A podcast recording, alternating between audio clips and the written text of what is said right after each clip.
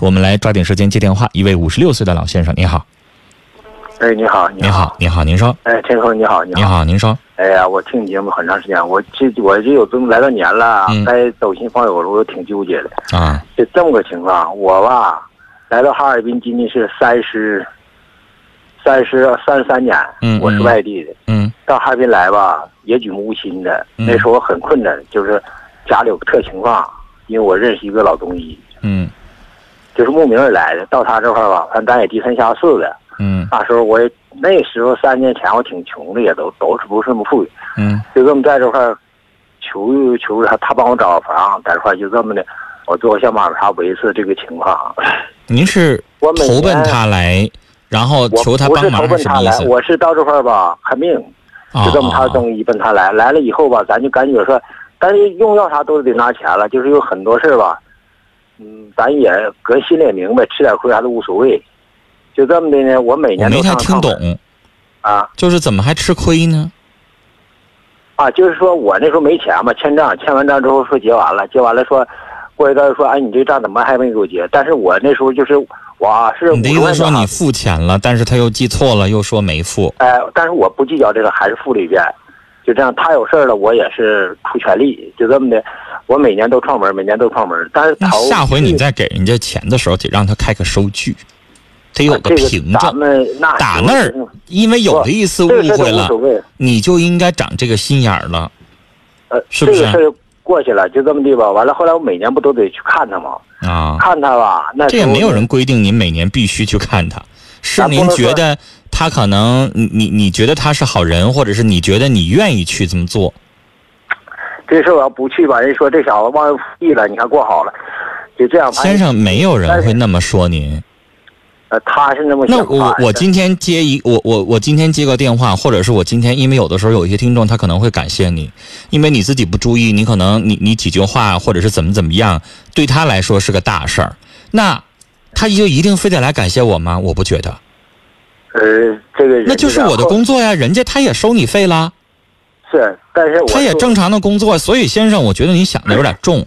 当然你很善良，你觉得他你愿意去感谢他，那。我觉得呢，我要是他的话，我可能心里边也感谢你。你知道我是什么？比如说乐听，我帮他一个小忙，那帮他解决一个什么什么样的事儿，然后呢，这个孩子就每年都来看我。那你知道吗？我有我这个人就会这样做哈。就第一年的时候，我可能觉得啊，这是我帮他了，人家来感谢我。如果以后年年都来的话，我这人就是这样的。那他要送我个东西，我也回送一个他东西。你明白吗？我觉得这叫礼尚往来，因为他没有欠我一辈子的人情，他不用年年都这样。所以，先生，我刚才说的就是你也是这样。我觉得你是好人，你善良，你愿意看他，但不至于说你欠他一辈子的人情。嗯，不是那个，还是有这么个事儿呢。我去了吧，他招待我一次，后来我就是连续三四年去了，就是连坐着连口水都喝不上，就是说。哎呀，挺尴尬的。后来我跟老伴儿也为啥喝不上？是他忙还是他不给？嗯，不是忙，就是说，好像是人家的，人分三六九等啊，就是人人家没太看上你。对，就是说，就是对你很冷淡，不太热情。对你来好像应该。那我不明白，先生，你何必呢？凭什么应该呢？完了，就这么。那先生，你说，你说我年年去上医院住院，哪个大夫我去住院的时候对我都挺好。那搁您的话茬说，我每年都要去看他们呗，然后他们每年瞅我还可以爱搭不理的呗。啊，就这感觉吧。你说，你说，我这至于吗？我不明白您为什么干嘛非得找这个气受呢？后来三四年没去吧，没去，今年我就寻思，你说这他妈心里不得劲儿，这个。先生，说去吧，人家还是不拿咱当回事儿。我觉得你都有点没人情味似的。来，先生，接下来啊，我懂你，呃，你的想法了。我觉得你有点强迫症了。那就是你，你这样的要求自己是强迫症行为，你在强迫你自己做，没那必要。我刚才已经告诉你了。是，根本没那必要。如果当年你条件很不好，比如说我吃不上饭了，我条件特别差，我去看一个老中医，这老中医给我开好几千块钱的药，一分不收我的，我特别感谢他，我要去看他。但是人家正常收钱了，对对吧？而且还出现过一次误会，明明收了一次了，还管你再要一次，你也给了，你又连着看了几年了，你对他没有任何的不是，你何苦还觉得不得劲儿呢？那时候还有个事儿，我还说清了，他家出事儿以后出挺大个事儿，那时候我我没钱，我就是在雷景科攒了两千多块钱，后来我当时借了五千块钱。我寻思出事了，我也没什么能力，我把我给拿了。完了，但这钱给我了，就是说这样的话，也好像是没拿我当个什么事儿似的。我讲我也做的不差事儿先生，你是不是觉得你应该跟这人把心交下来了？你是不是想用这样的方式把他作为朋友那么处？然后对方没有把你当成好朋友，你觉得心里边不太舒服？对，心里不平衡。就是说我真心真意的，我这也没啥人我到哈。那我觉得你想通。有些人可能他就不跟你呢，他没有把你当成朋友，这很正常，也不一定非得人分三六九等。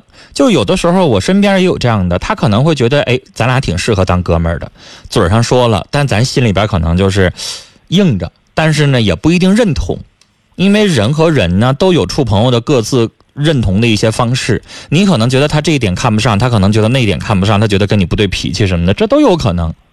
也不一定就觉得你这个人是低级呀，他用不上啊，还是怎么地的？我觉得你想太多。这个人你也没有必要非得跟他处朋友啊，你都处好几年了，你也没交下来，你何苦这么难为自己呢？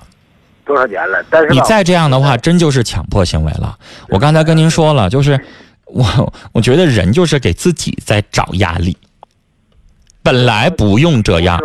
根本不需要你对他善良呢，回过头来他应该也对你善良。这样的话，礼尚往来，这样的话朋友才能够越处越好。但现在呢，你对他热情，人家永远对你冷屁股，何苦呢？是不是？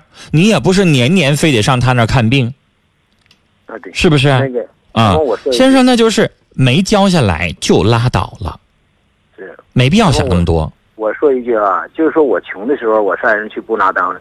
现在我过得不错，因为不错又怎么样呢？不错他就应该拿你当回事吗？但是我去了吧，我要不去，人说这小子日子过好了，把我忘了。我怕你不会的，你怎么那么有意思呢，先生？